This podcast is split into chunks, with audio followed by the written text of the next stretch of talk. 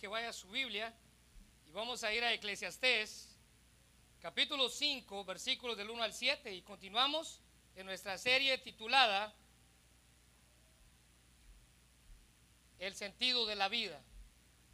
Muy bien, quiero invitarle a que, a que vaya conmigo por favor a Eclesiastés, capítulo 5 y vamos a darle lectura a los primeros siete versículos. Hoy vamos a hablar acerca de nuestras actitudes o las actitudes en el momento de la adoración. La reverencia que se debe tener al momento de la adoración.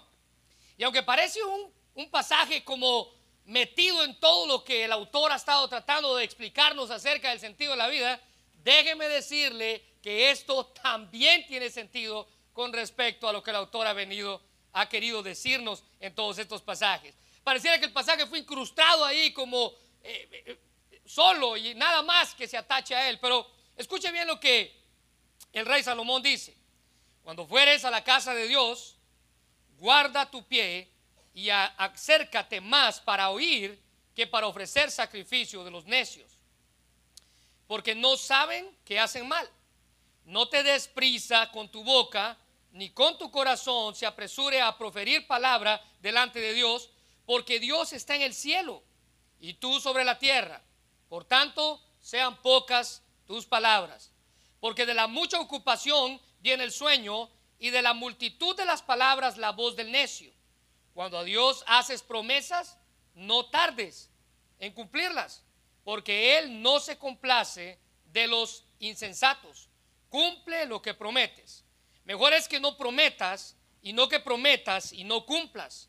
No dejes que tu boca se te haga pecar ni digas delante del ángel que fue por ignorancia, porque ¿por qué harás que Dios se enoje a causa de tu voz y que destruya la obra de tus manos? Donde abundan los sueños, también abundan las vanidades y las muchas palabras, mas tú teme a Dios. Cierra tus ojos, vamos a orar, Señor. Te damos gracias por tu palabra, gracias por el privilegio que nos das de estar aquí en este, en este día.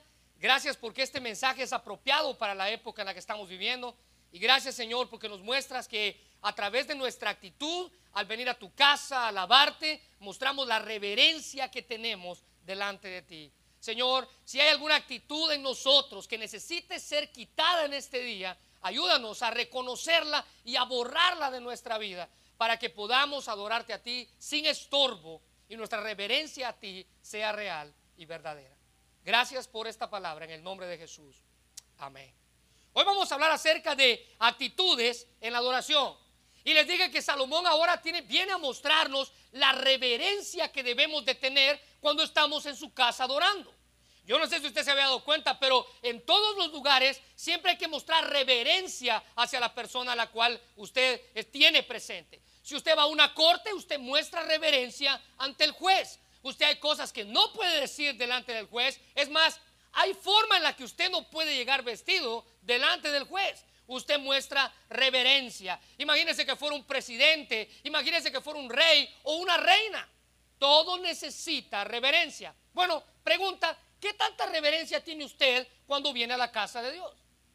¿Está en su mente el hecho de decir, bueno, hoy voy a hacer lo que tengo que hacer reverentemente delante de Dios? Y eso es lo que el rey está tratando de mostrarnos aquí. En una ocasión yo leí algo que decía, hasta el título me conmocionó, por eso lo leí, decía los diez mandamientos de Satanás. Ahora, yo no sé si usted había escuchado de esto, pero en mi vida había escuchado de los diez mandamientos de Satanás.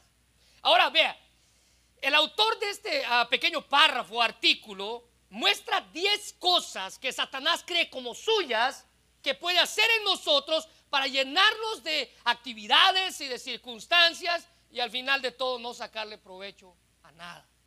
Primer mandamiento, si los quieren notar, mandamientos de Satanás. Créeme, créeme, porque yo sé lo que te digo.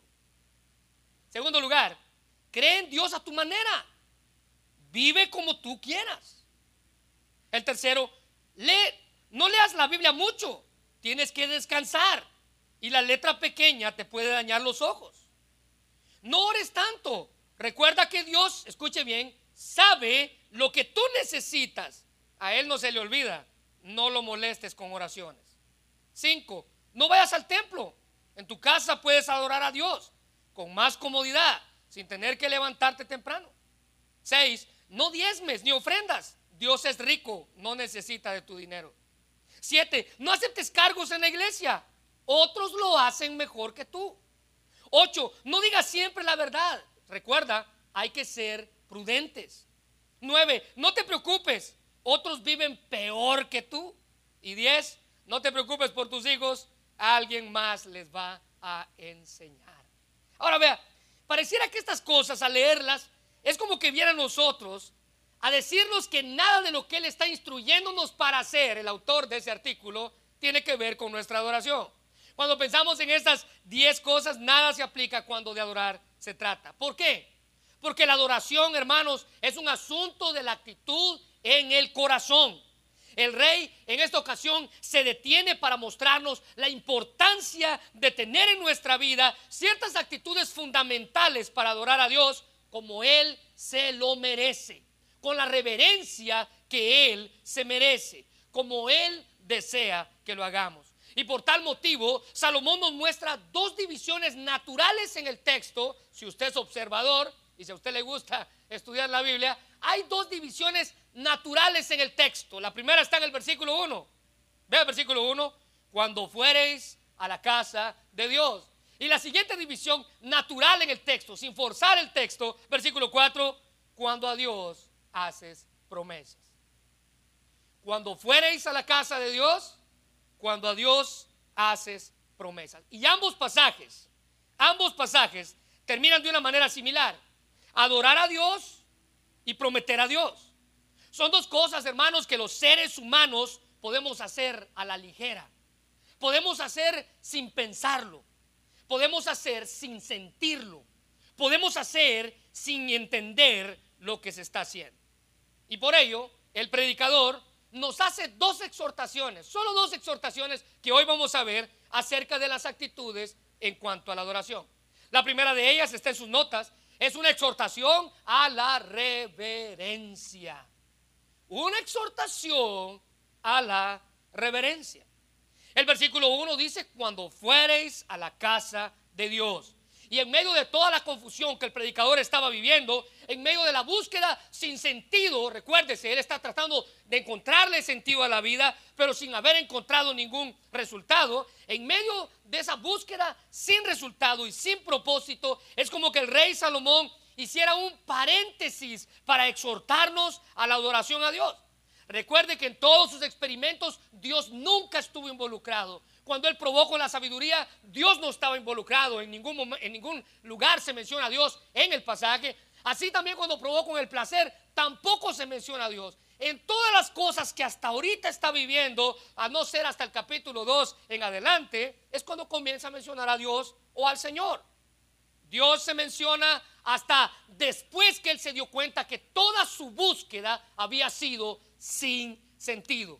Pero ahora el predicador se detiene para animarnos, animarnos a adorar correctamente a Dios, adorarlo sin esas cosas que ocasionan eh, estorbo en nuestra vida, esas cosas que pueden estorbar a nosotros en cuanto a nuestra adoración. Hermanos, déjenme decirle algo, hablando de la reverencia, Dios se merece nuestra reverencia por medio de la adoración. Y cuando hablamos de adoración, para muchos es un poco confuso el término. Para algunas personas, lo primero que viene a su mente cuando se habla de adoración es música suave, tonos suaves, palabras inspiradoras. Y decimos ahora vamos a entrar al momento de adoración. Bueno, vean lo que el diccionario bíblico dice, está en sus notas. El diccionario bíblico Nelson dice que la adoración es el culto o reverencia que se rinde a Dios por sus obras y por quien Él es. Él es Dios. Y podemos expresar nuestra adoración por medio de la oración, el sacrificio, las ofrendas, la alabanza, el temor, el ayuno, la acción de gracias y por la inclinación, el servicio. Todas esas cosas nos muestran lo que es adoración. Pero recuerde que el rey David tuvo la intención de construir lo que Salomón llama aquí, vea conmigo el, capítulo 5, versículo 1, cuando fuereis a la casa de Dios. Y al mencionar la casa de Dios, el rey Salomón hace una clara reverencia, una clara referencia al templo que él mismo había construido, donde la Biblia dice que la presencia de Dios moraba día y noche. Dios habitaba en ese lugar, en el templo de Salomón. Si usted sabe un poco del contexto bíblico, sabe que Salomón construyó este templo porque Dios le dijo, ahí es donde mi presencia va a habitar. Pero recuerde que al inicio no fue él quien lo quiso construir, sino que fue su padre David. Él tuvo la intención de construir el templo, pero Dios no se lo permitió porque era un hombre de guerra. Entonces Dios vino y le dio el privilegio de la construcción del templo a su hijo Salomón, el rey Salomón. Primera de Reyes, capítulo 8, versículo 20. Salomón, entendiendo el compromiso que él se había que había obtenido de parte de Dios, en el versículo 20 dice, "Y Jehová ha cumplido su palabra que había dicho, porque yo, porque yo me he levantado en lugar de David, mi padre, y me he sentado en el trono de Israel, como Jehová había dicho." Escuche bien esto y subrayelo por favor. Y he edificado la casa al nombre de Jehová, Dios de Israel. Así que Salomón sabía acerca de la reverencia.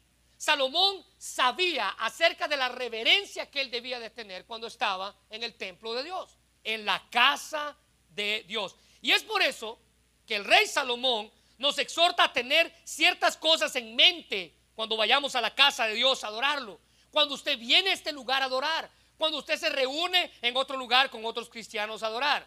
Escuche bien esto, porque la, reverencia la reverencia a Dios la mostramos cuando, en primer lugar, cuidamos de nuestra conducta. La reverencia a Dios la mostramos cuando, en primer lugar, cuidamos de nuestra conducta. Mira el versículo 1. Cuando fuereis a la casa de Dios, ve ahí, cuida o guarda tu pie. Guarda tu conducta. Cuando habla de nuestro caminar, cuando habla de nuestros pies, se refiere a nuestra conducta. Déjeme mostrarle algunas versiones que le pueden ayudar a nuestro entendimiento. La nueva versión internacional dice, cuida tus pasos. La palabra de Dios para todos dice, ten mucho cuidado cuando vayas a adorar a Dios. Ten cuidado con lo que haces. Pero la versión Dios habla hoy es la que más se apega a lo que estamos hablando. Cuida tu conducta no se nos olvide a quién hemos venido a adorar. No se olvide a quién usted ha venido a adorar. Hablar de nuestra conducta al momento de adorar es hablar de adorar de una manera genuina, de una manera verdadera. Jesús mismo dijo que Dios busca a esa clase de adoradores. Juan capítulo 4, versículo 23. Pero se acerca el tiempo, de hecho ya ha llegado, cuando los verdaderos adoradores adorarán al Padre en espíritu y en verdad. Escuche bien esto, y el Padre busca personas que lo adoren de esa manera. La reverencia en la adoración a Dios comienza por nuestra conducta, nuestra manera de comportarnos en la casa de Dios. La conducta en la casa de Dios. Y la idea que el predicador nos presenta aquí es de ir con un sentimiento. cuando usted vaya a la iglesia, dice el predicador, cuando usted venga a adorar, tenga un sentimiento considerado, tenga un, sentimiento prudente, reverente. Se le alude a la costumbre en el Antiguo Testamento de quitarse los zapatos o las sandalias en la presencia de Dios. Esa es la conducta que el predicador está mostrando aquí. Tenga la reverencia de vida cuando esté en la casa de Dios. En el Antiguo Testamento esa reverencia se mostraba quitando los zapatos, quitando las sandalias cuando usted se encontraba en la presencia de Dios. ¿Se recuerda de, Moisés?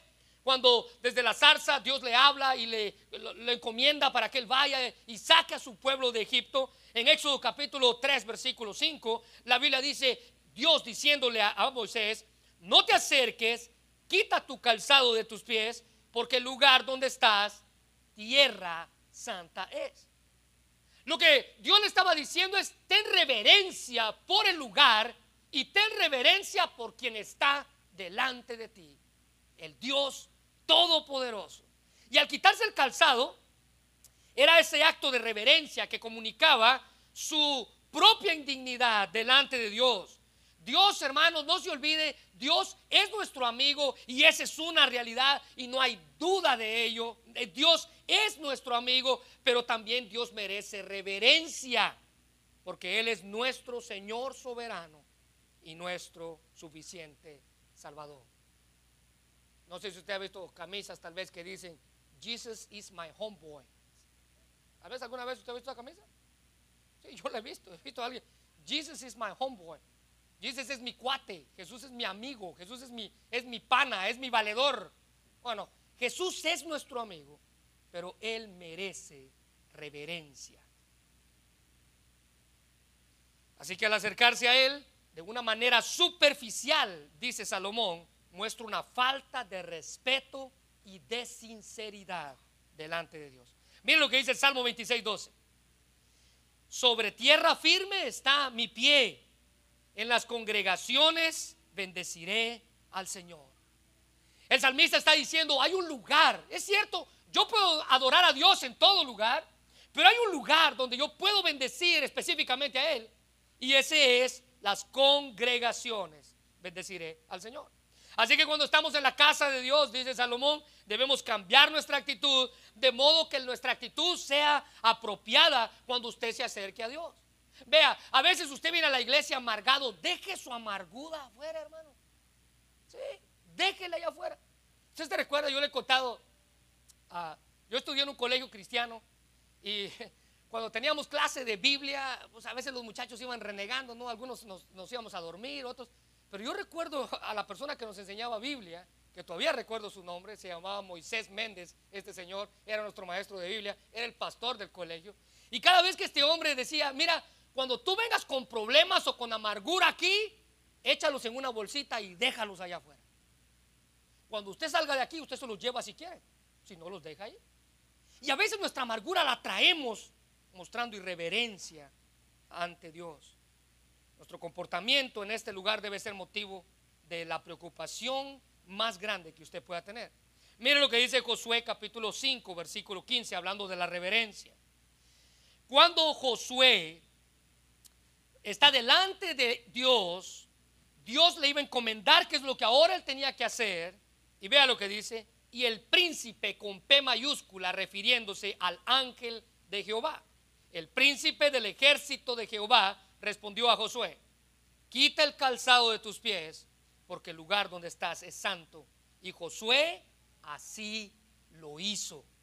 Aunque Josué era el líder de Israel, del ejército de Israel, de Israel en sí. Recuérdense que en este, en este, ah, en este libro ya Josué había tomado la batuta de ser el líder del pueblo. Todavía estaba sometido a la autoridad de Dios, el líder absoluto. Así que el temor reverente y el respeto son reacciones propias ante un Dios santo. Pregunta, ¿cómo podemos demostrar respeto hacia Dios si no es por medio de nuestra reverencia? Con nuestras actitudes, con nuestras acciones. Debemos de conocer el poder, la autoridad y el amor profundo de Dios. Nuestras acciones deben demostrar nuestras actitudes de reverencia delante de Dios. El respeto a Dios es tan importante hoy como lo fue hace miles de años atrás, cuando Dios se, presentaba en llamas de fuego, en columnas de humo. El mismo respeto se debe de tener. Dios, hermanos, merece nuestro respeto. Pero en segundo lugar, siempre ahí en sus, notas, la reverencia a Dios la mostramos en segundo lugar cuando obedecemos en lugar de ofrecer sacrificios. Cuando obedecemos en lugar de ofrecer sacrificios. Mire lo que dice el pasaje. Acércate más para oír que para ofrecer sacrificios de los Ahora hágale un círculo, por favor, a la palabra oír ahí en sus bosquejos, o en su Biblia, perdón. El oír. Porque en el hebreo la palabra oír está relacionada, íntimamente relacionada con el obedecer. Es decir, que una de las cosas que me ayudan a mostrar mi reverencia ante Dios es la manera en la que yo estoy dispuesto a obedecer lo que Él me ha mandado. Obedecer, especialmente cuando me habla por su palabra. Ah, note aquí que no nos está diciendo que los sacrificios sean malos.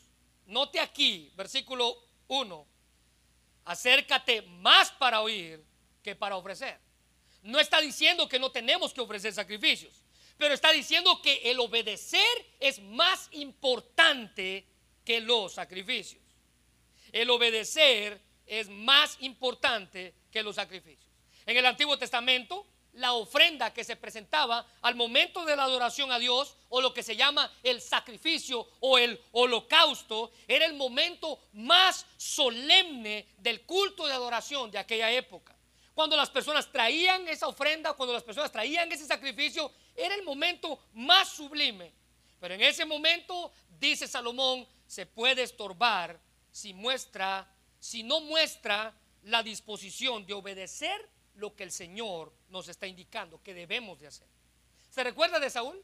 Saúl es un claro ejemplo de esto que les estoy diciendo.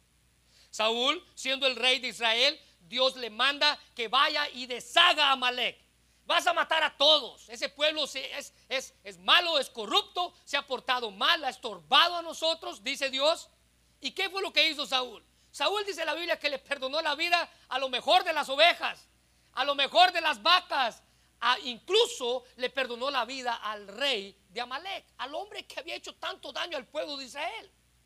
Dios, enojado por su actitud, envía a Samuel el profeta diciendo, primera de Samuel capítulo 15 versículo 22, y Samuel dijo, pregunta a Saúl, ¿se complace Jehová tanto de los holocaustos y víctimas como en que se obedezca la palabra de Jehová?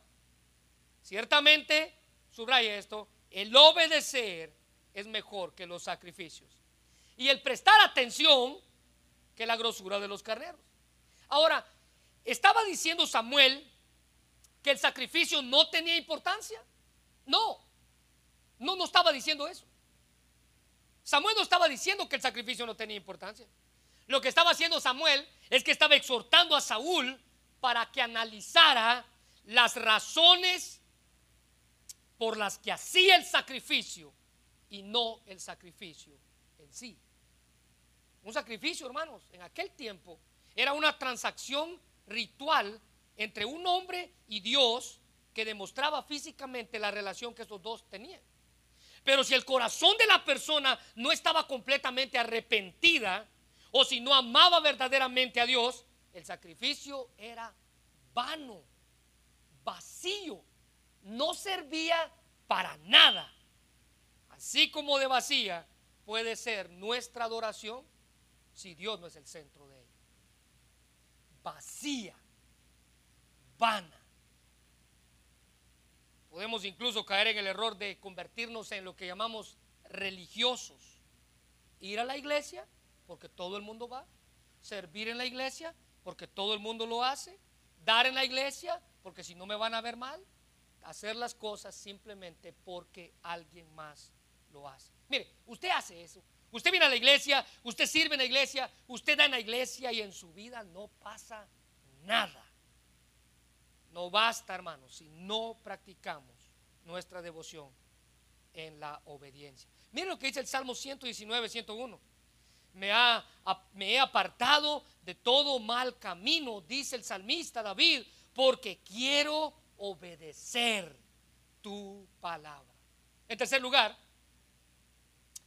en tercer lugar, Salomón nos presenta que la reverencia a Dios la mostramos cuando cuidamos nuestra conducta, cuando obedecemos en lugar de sacrificar y en tercer lugar, cuando escuchamos más y hablamos menos. Escuchamos más y hablamos menos. Mira el versículo 2 de capítulo 5 no te des prisa con tu boca, ni, ni tu corazón se apresure a proferir palabra delante de Dios, porque Dios está en el cielo, es decir, Él está sentado en su trono ahí arriba y nosotros estamos aquí, por tanto sean pocas tus palabras. Ahora, básicamente, cuando estemos en la presencia de Dios, lo que el rey está tratando de decir es, tratemos de que nuestras, nuestras palabras sean menos y demos más de su palabra a nosotros.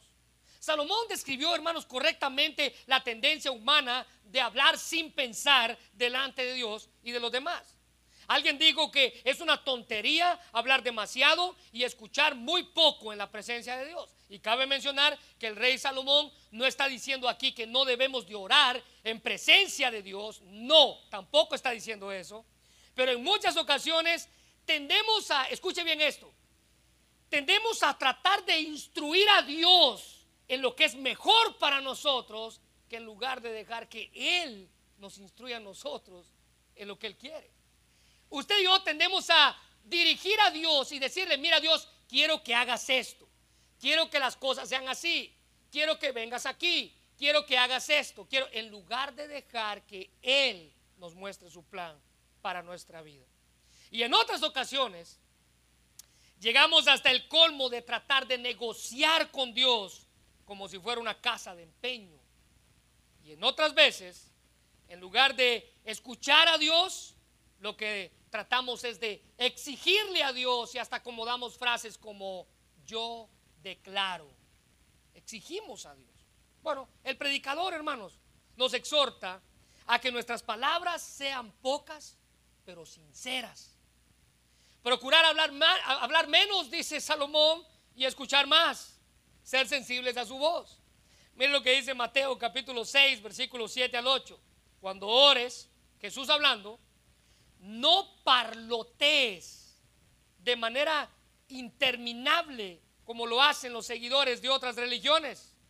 Piensan que sus oraciones recibirán respuesta solo por repetir las mismas palabras una y otra vez. Versículo 8. No seas como ellos, porque tu Padre sabe exactamente lo que necesitas, incluso antes de que lo pidas. Jesús estaba diciendo, mira, no le des vueltas al asunto. No, escucha, en lugar de hablar y darle vueltas o de parlotear, como dice esta versión, mejor escucha más lo que Él tiene para ti. Se recuerda que Jesús en una ocasión contó una parábola donde habían dos personajes, un fariseo y un publicano. Esta palabra fue contada por Jesús a unos que confiaban en sí mismos como justos demostrando en esa historia que la actitud de uno como la del otro al momento de adorar puede empezar para recibir la respuesta de nuestras oraciones. ¿Se recuerda cómo oró el fariseo? Lucas capítulo 18, versículos 11 al 12.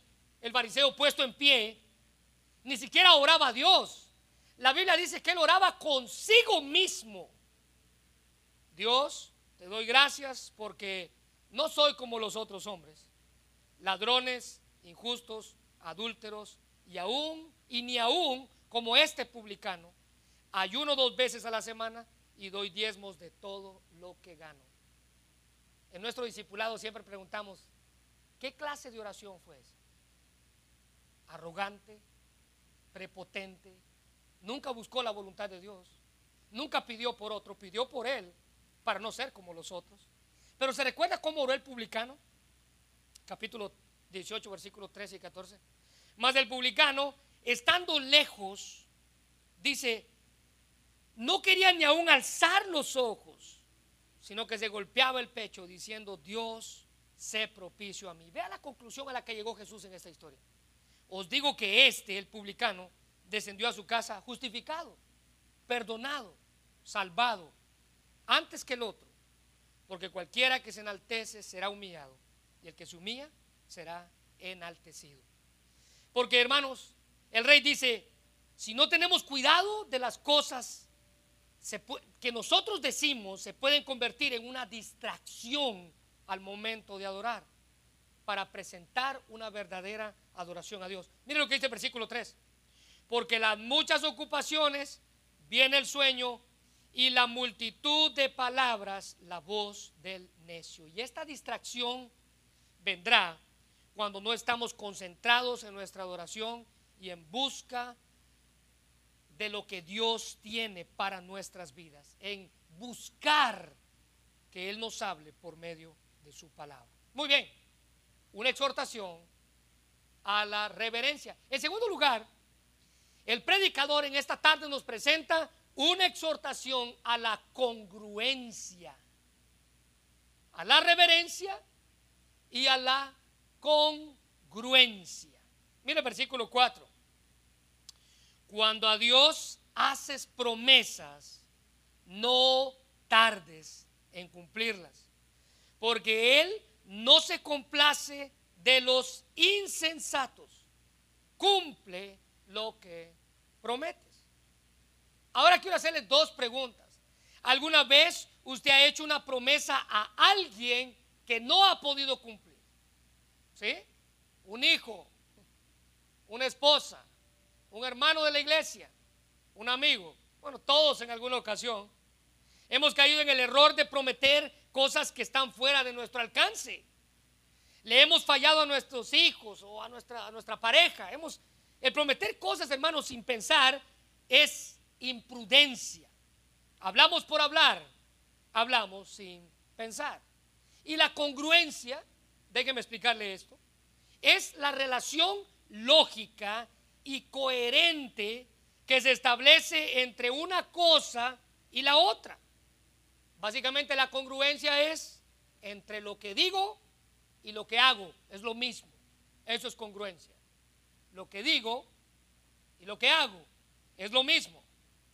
La congruencia de la que habla el predicador es que cuando prometemos algo a Dios, ¿qué dice él? Debemos cumplirlo.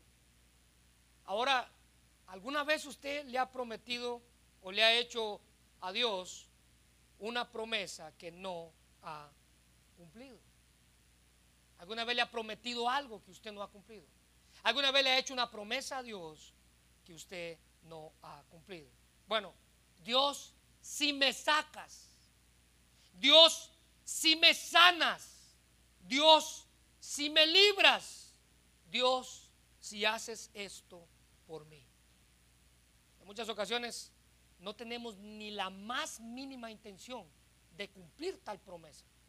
Simplemente la hacemos porque necesitamos su ayuda. Si me sacas, si me sanas, si me libras, si haces esto por mí, sin la más mínima intención de querer cumplirla. Simplemente lo hacemos porque estamos desesperados y pensamos que diciendo esto, Dios sí me, Dios sí me, pensamos que diciendo esto vamos a poder regatear con Dios, un trueque con Dios. Yo te doy esta promesa, tú me das salud. Yo te doy esta promesa, tú me das libertad. Es como yo te, doy esto y tú me das lo que yo quiero. Hermanos, les dije anteriormente, Dios no es casa de empeño para que usted venga a dejar su promesa y se lleve lo que usted desee. Es más, mire lo que el mismo Salomón escribió en Proverbios 20, 25. No te acorrales al hacer una promesa apresurada a Dios y calcular el costo después. Y muchas veces nuestras promesas a Dios son hechas así. No calculamos el costo después.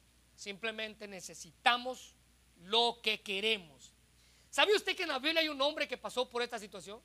Si usted se recuerda y tiene buena memoria, el año pasado estudiamos los jueces y aprendíamos de un juez que hizo una promesa apresurada. Un juez que hizo una promesa sin pensar. Si estuviéramos en una célula les preguntaría, ¿alguien me puede decir el nombre de dicho juez? Este hombre fue Jefté. Jefté fue uno de los jueces principales de Israel en el libro de los jueces. Él hizo una promesa ligera, sin pensar, sin considerar el costo de lo que esa promesa le iba a, a demandar. En una ocasión, él prometió a Dios que si él obtenía la victoria, que si él iba a la batalla y él vencía al enemigo, él le dijo, Dios, lo primero que salga a recibirme, yo lo voy a sacrificar. Lo primero que salga por la puerta de mi casa a recibirme, yo lo voy a sacrificar. Entendiendo que en aquella ocasión las ovejas y los borreguitos estaban adentro de la casa. Entonces él pensó, lo único que puede salir de ahí va a ser un borreguito y lo vamos a sacrificar. Pero para su sorpresa, la persona que salió a recibirlo fue su única hija. Jueces capítulo 11, versículo 34 al 35. Entonces volvió Jefté a Mispa, a su casa, y he aquí su hija que salía con panderos y danzas. Ella era sola, es decir, no tenía esposo ni hijos. Su hija única. No tenía fuera de ella hija o hijo. Versículo 35. Y cuando él la vio, rompió sus vestidos en señal de dolor, diciendo, ay, hija mía, en verdad me has abatido. Y tú misma has venido a ser la causa de mi dolor. Porque le he dado palabra a Jehová, subraye esto, y no podré retractarme. Cuidado con las promesas que usted hace a la ligera. Considera el costo, dice Proverbios, de lo que estamos prometiendo. Y en la Biblia encontramos ejemplos de personajes que hicieron votos con Dios, promesas a Dios. Y un voto es un compromiso voluntario, una promesa hecha verbalmente de hacer algo o de dar algo a cambio de. Así de serio eran los votos. Vea, en Deuteronomio 23, 21, 23 dice, cuando haces un voto a Jehová, escuche bien esto, hermano, si usted alguna vez ha hecho una promesa a Dios, cuando haces un voto a Jehová, tu Dios, no tardes en pagarlo. Subraya esto, porque ciertamente lo demandará Jehová de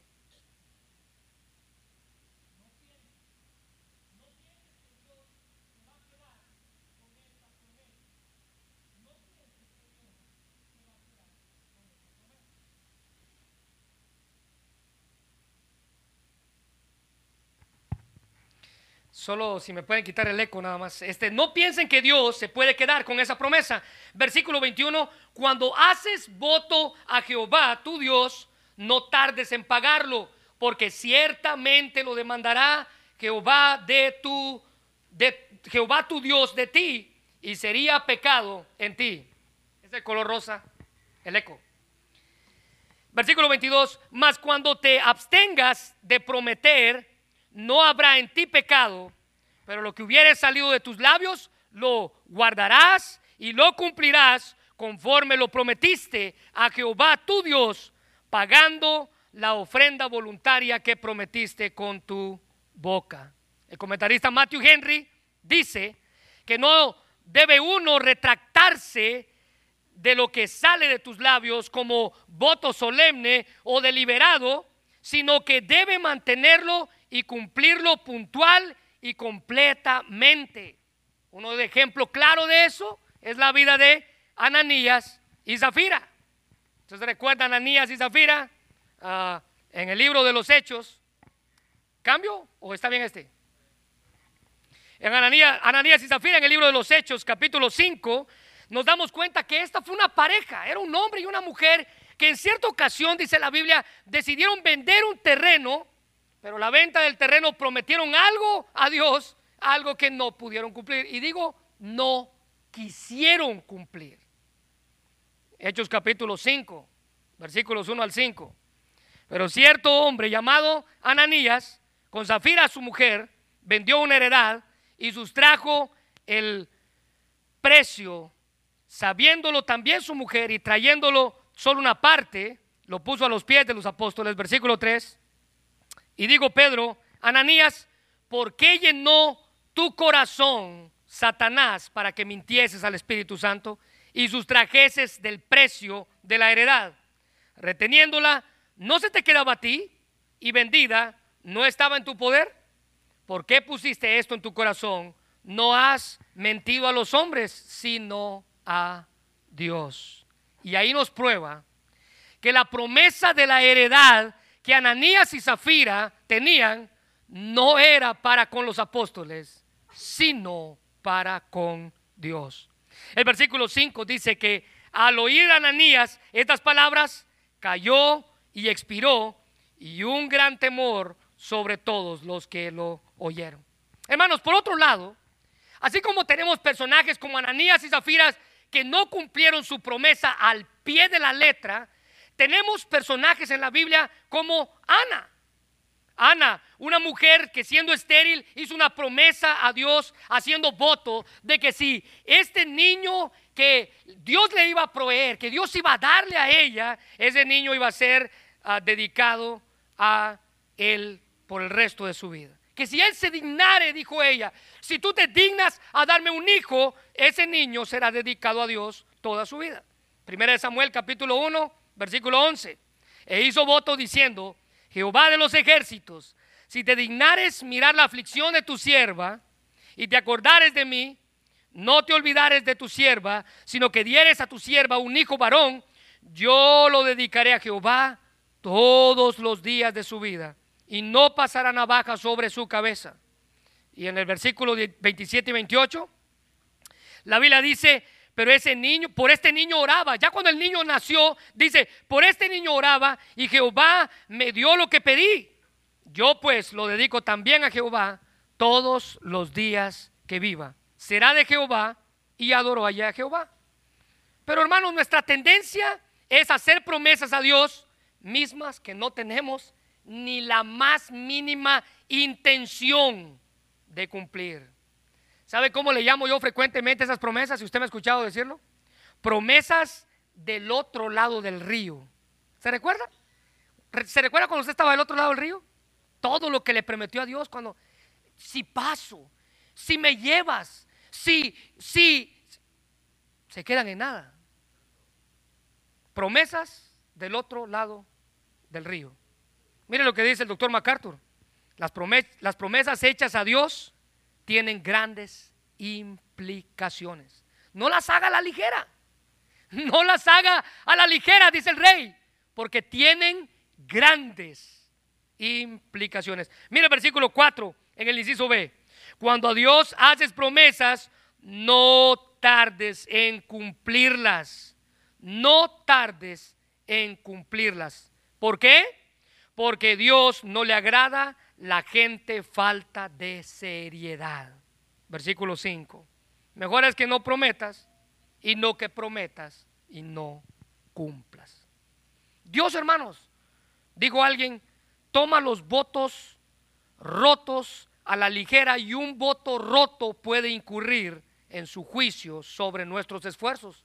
Ananías y Zafira nos da testimonio de eso.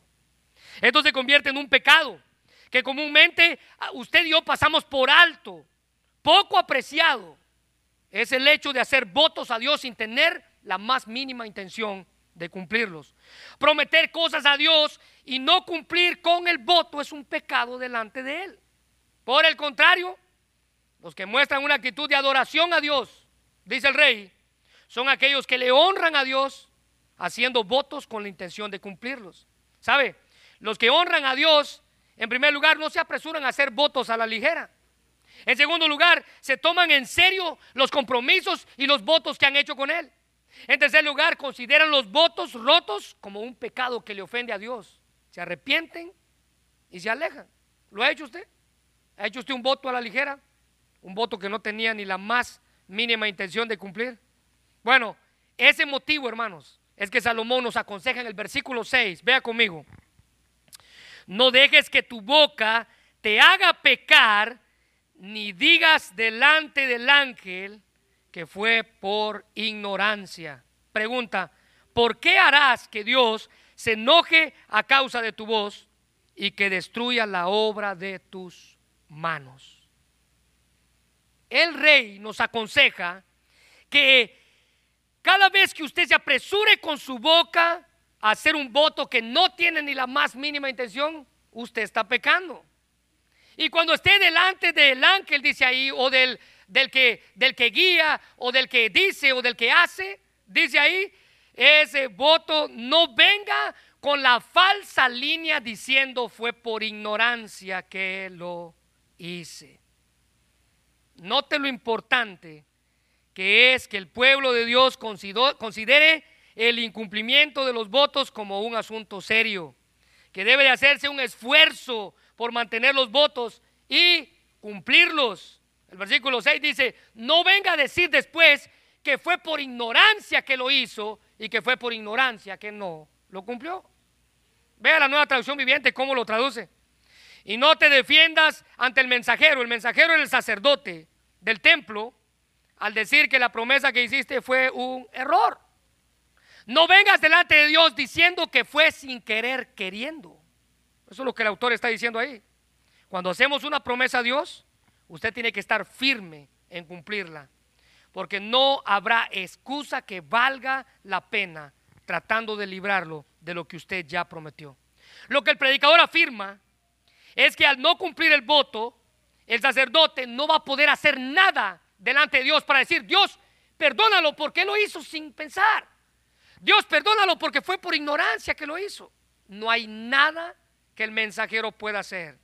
Debemos tener cuidado con lo que prometemos, porque esto demuestra la clase de adoración que le estoy rindiendo a Dios. Ve al versículo 5.